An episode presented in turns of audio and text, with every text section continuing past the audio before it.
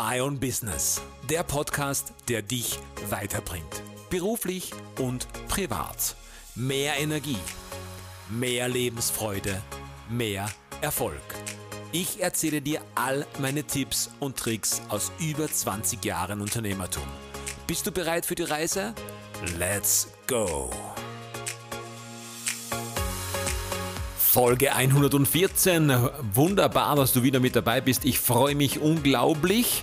Und heute sprechen wir über das Thema Selbstständig, Unternehmer, was es noch alles gibt. Viel Spaß!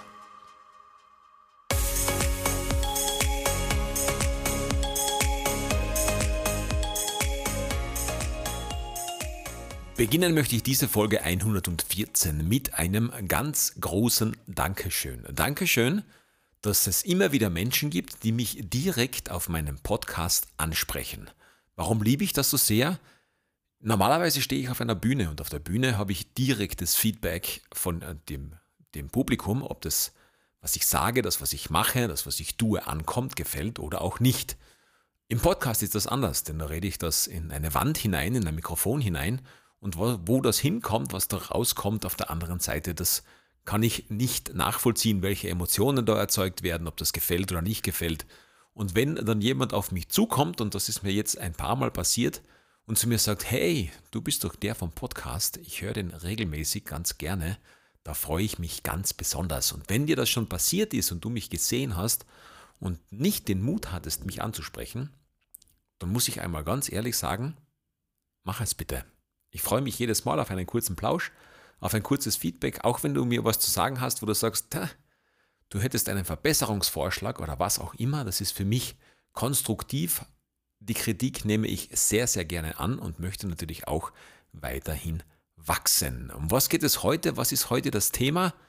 Selbstständig sein.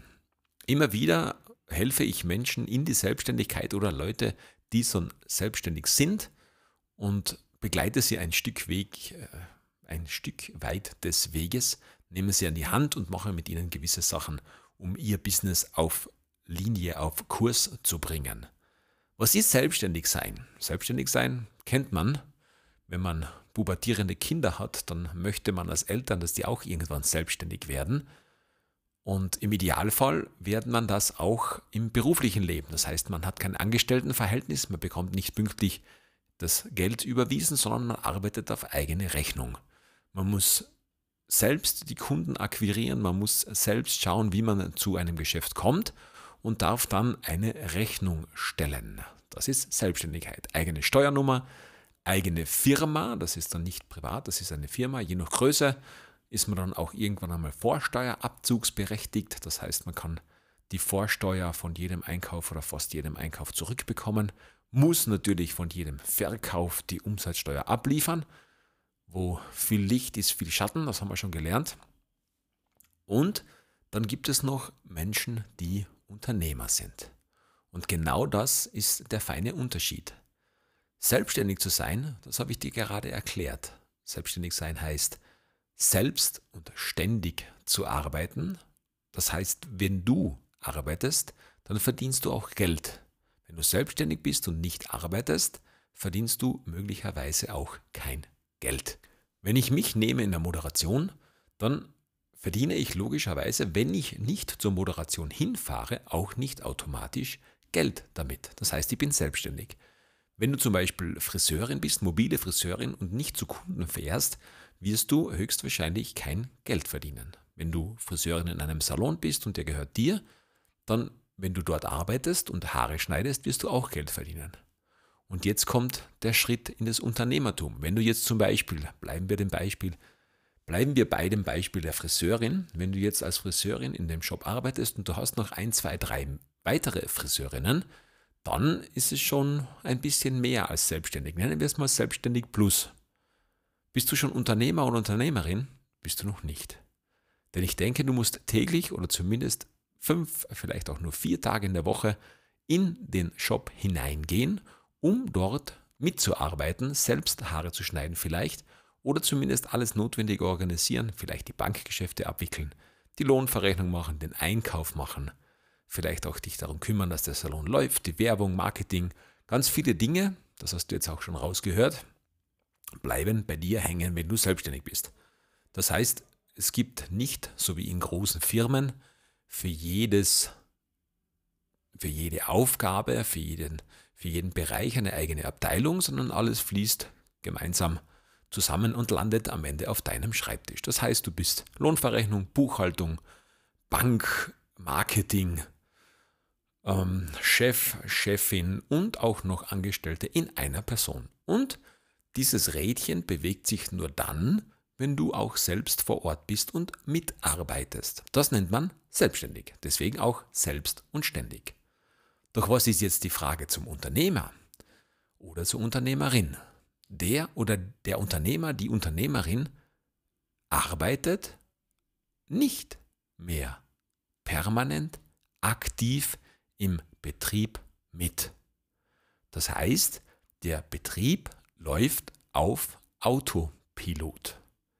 Alle, und ich sage wirklich absichtlich alle Aufgaben, die im Betrieb anfallen, laufen automatisiert bzw. werden von anderen Menschen übernommen.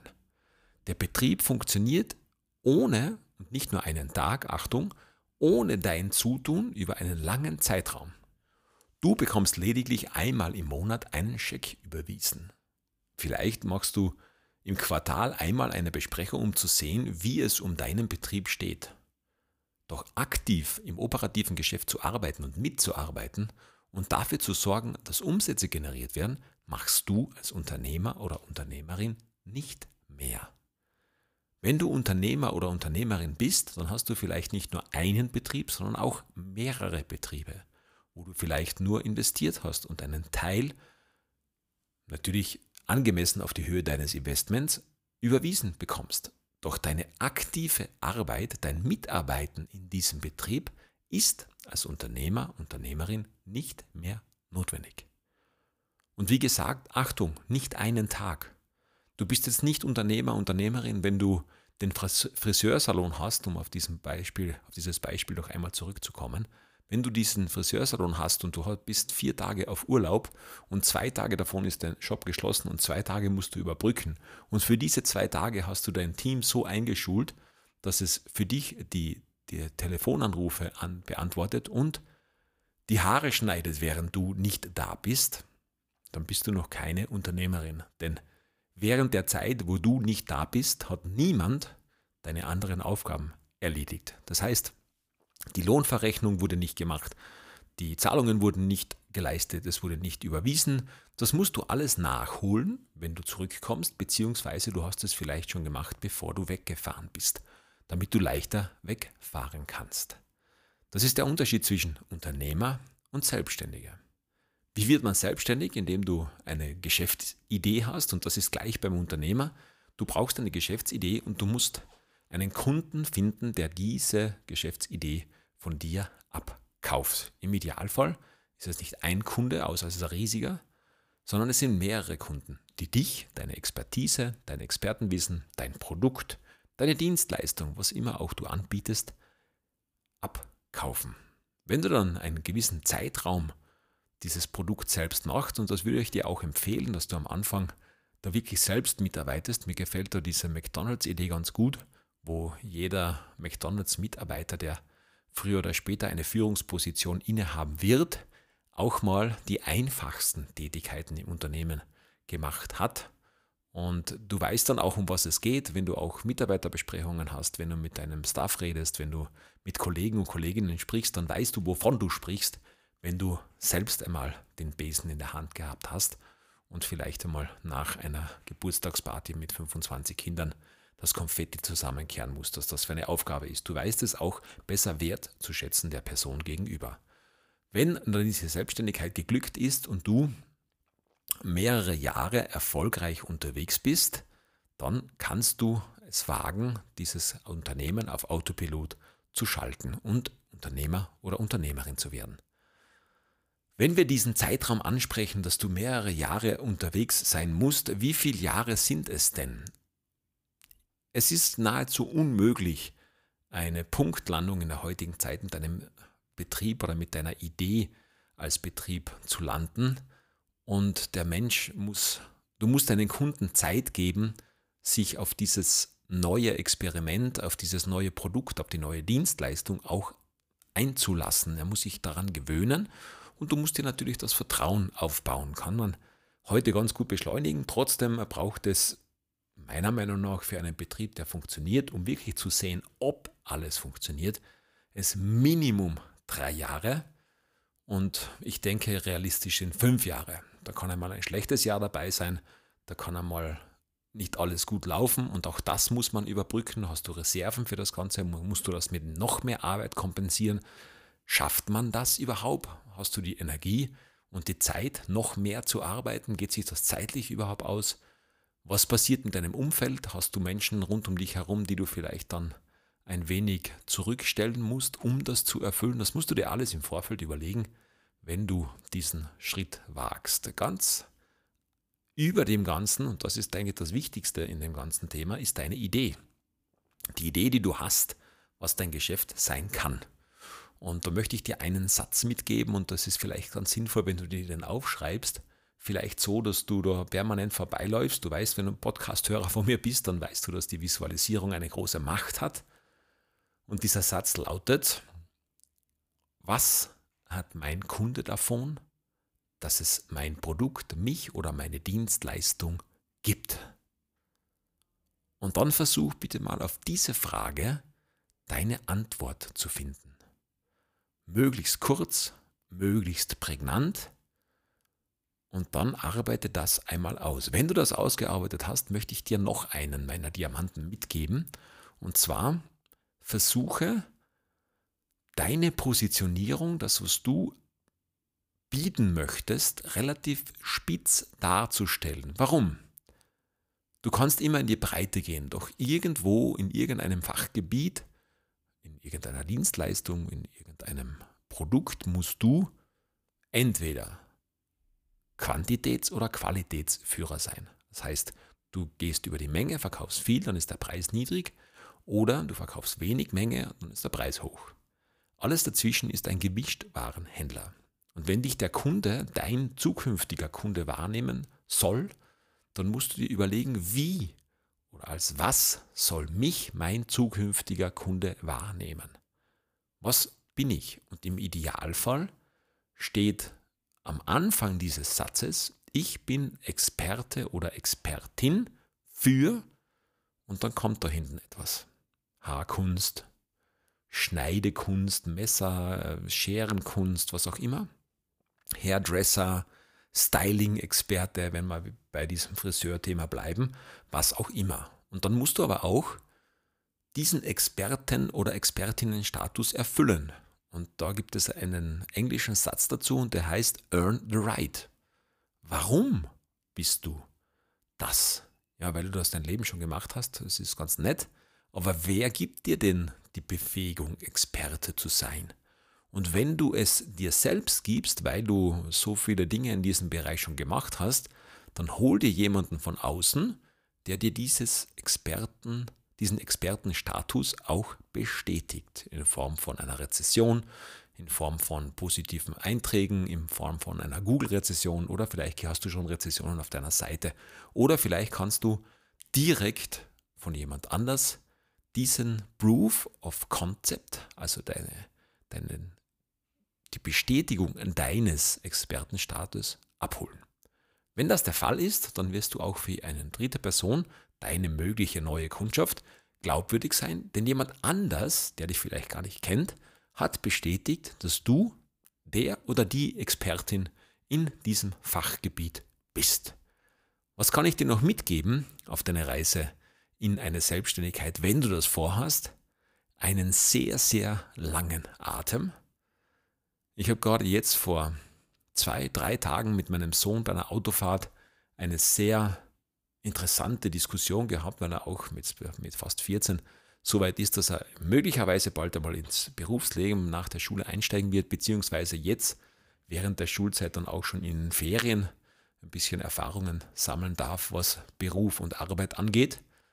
Und wir haben festgestellt, und das glaube ich ist auch wirklich so, nicht jeder hat dieses Selbstständigen bzw. Unternehmergehen in sich.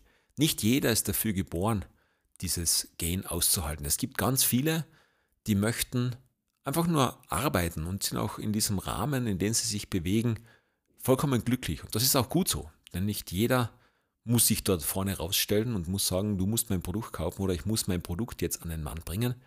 Und das ist auch wirklich gut so, dass das nicht jeder hat. Und es muss einfach nur für dich passen. Wenn du sagst, ich hätte ganz gern, glaube ich schon auch, dass es auf dieser Welt und in dieser Arbeitswelt so speziell auch Jobs gibt, wo du dich, deine Kreativität, deine Idee ausleben kannst, ohne das Risiko der Selbstständigkeit oder des Unternehmertums.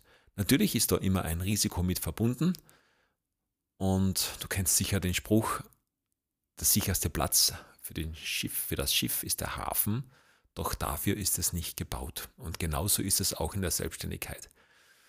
In Amerika wird diese Kultur ein bisschen mehr gelebt als bei uns. Bei uns ist man heute, wenn man wirklich einmal scheitern sollte, wobei ich jetzt nicht über Scheitern lange diskutieren möchte, aber wenn du jetzt beruflich das nicht so aufgeht und du hast einen Schuldenberg angehäuft und kannst diesen nicht mehr bedienen und wirst dann insolvent, dann hat man in Österreich, in Deutschland oder auch in der Schweiz einfach ja nicht gut gearbeitet, man ist gescheitert, man hat, man hat äh, das, dem Staat das ganze Geld aufgebrummt und der Steuerzahler muss dafür haften. Die Amerikaner leben das ein bisschen mehr. Wenn du nicht in Amerika zumindest einmal mit deiner Firma eine Bauchlandung hingelegt hast, dann hast du nichts gewagt.